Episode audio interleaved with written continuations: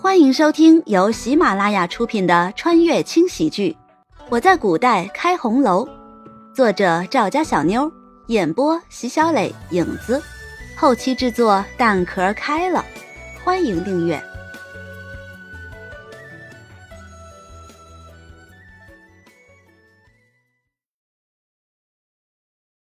第四十二章。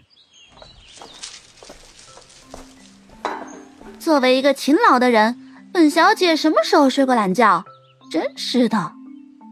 慕容羽没好气的瞪了百合一眼，淡淡的开口：“陈氏回来了吗？”“哦，对了，刚才绿儿来告诉我，夫人天还没亮就已经带着二小姐回来了。”慕容羽慢吞吞的从床上爬起来，换好衣服，打扮了一番，对着百合意味深长的一笑。走吧，咱们去看看我那位被宠上天的二妹妹。一走进慕容婷的院子，慕容羽就听见了阵阵的哭声，还真是可怜呐！没想到居然跟自己的表哥爬上了，还真是肥水不流外人田呢。这可是近亲，万一有了孩子，那很有可能是傻子。慕容羽不屑的一笑。顺着声音走进了慕容婷的房间。二妹妹怎么哭得这么伤心啊？听见慕容羽的声音，慕容婷腾的一下就站了起来，连鞋都没穿，几步走到慕容羽的跟前。你个贱人，你来做什么？滚！你给我滚！看着有些歇斯底里的慕容婷，慕容羽的表情并没有多大的变化。径自走到一旁的软榻上坐了下来，嘴角带着邪魅的笑容，眼睛一眨不眨的看向慕容婷。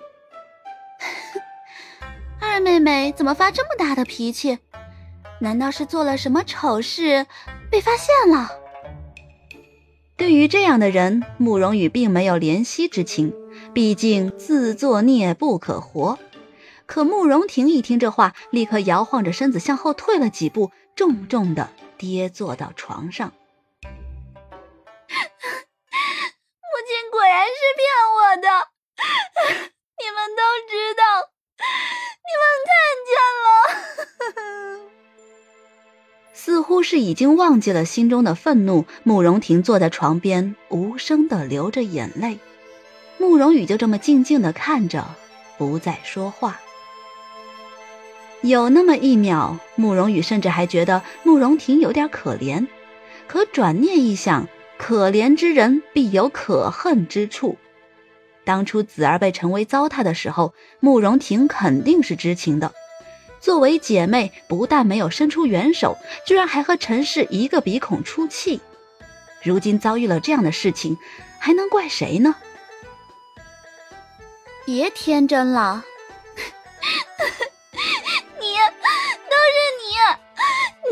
你这个下贱的东西！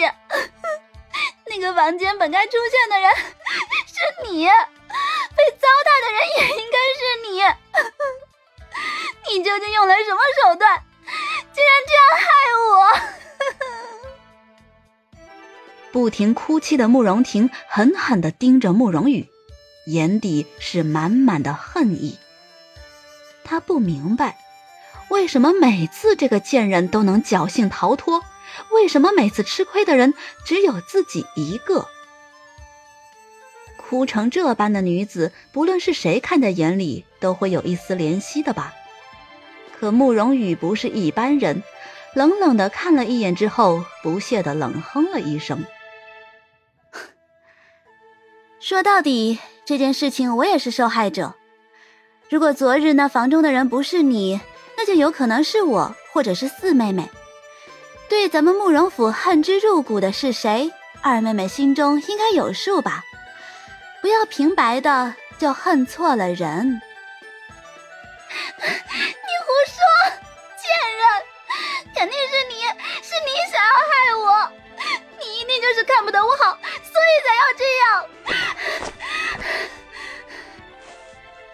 连哭带嚎的说完这段话，慕容婷跌坐在床上，大口大口的喘着粗气。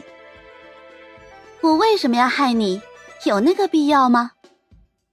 稍微顿了顿，慕容羽接着说：“我是慕容府的大小姐，难道还容不下区区一个二小姐？你想的太多了。唉，算了，既然你愿意自欺欺人，那么你继续骗自己好了。我很忙，没有多余的时间浪费在你这里。还是那句话。”恨慕容府的人到底是谁？不用我提醒吧。说罢，慕容羽转身就走，只留给慕容婷一个潇洒的背影，而慕容婷则坐在床上，满眼的惊愕。从玉竹院出来，慕容羽的心情并没有预想的轻松。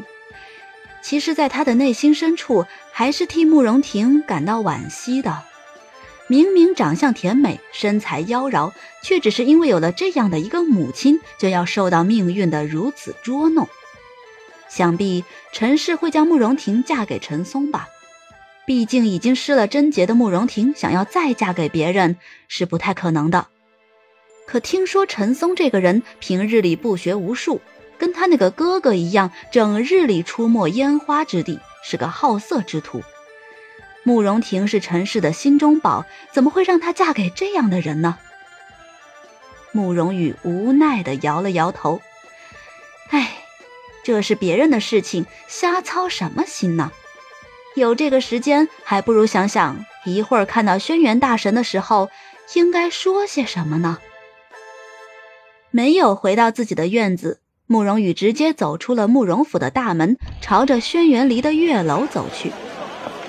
和往常一样，月楼里面人满为患。慕容羽已经是老顾客了，虽然每次都是白吃白喝，可月楼里无一人不知，这位慕容小姐是唯一能够靠近主子的女子，是得罪不起的。和往常一样，慕容羽没有理会月楼中的小厮与其他人怪异的眼神，直接走向轩辕离的雅阁，只是。屋子里竟然没人，唉，本来还想着混点饭吃呢。慕容羽十分无聊的坐在屋子里等着，可干等着都没人回来。看见书架的一瞬间，嘴角不禁露出了一抹坏笑。轩辕大神不在家。上次拿的那颗夜明珠还真是漂亮啊。正好轩辕离不在，自己拿个一颗两颗的，啊，想必他也不会发现。有了这种想法，自然是要落实的。慕容羽悄悄地走到书架跟前，学着轩辕离的样子，将烛台轻轻地一挪，嘎吱一声，书架向一旁移去。还没等书架完全挪过去，慕容羽就赶紧钻进了密室中。此时此刻。慕容羽的那种眼神，就好像是猫看见老鼠一般，蹭亮蹭亮的，迫不及待地将身边最大的一颗夜明珠拿起来，狠狠地亲了一口，随即揣进了怀中。哇塞，这次我发达了！心里正美得要命呢，突然，不远处一颗更大的夜明珠成功的吸引了他的眼球。慕容羽赶紧加快脚步上前，将夜明珠收入囊中。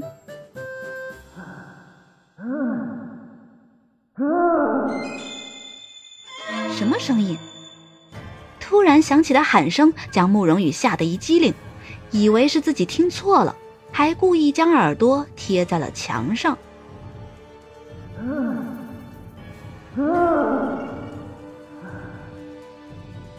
又一阵痛苦的叫声响起，慕容羽腾的一下站直了身子，汗毛都竖起来了。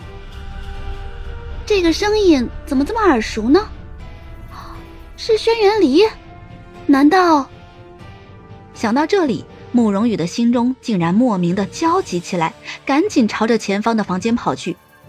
一进到屋中，慕容羽整个人都愣住了。哟，客官，本集播讲完毕，感谢您的收听。小的先去评论区恭候您的大驾，更多精彩内容且听下回分解。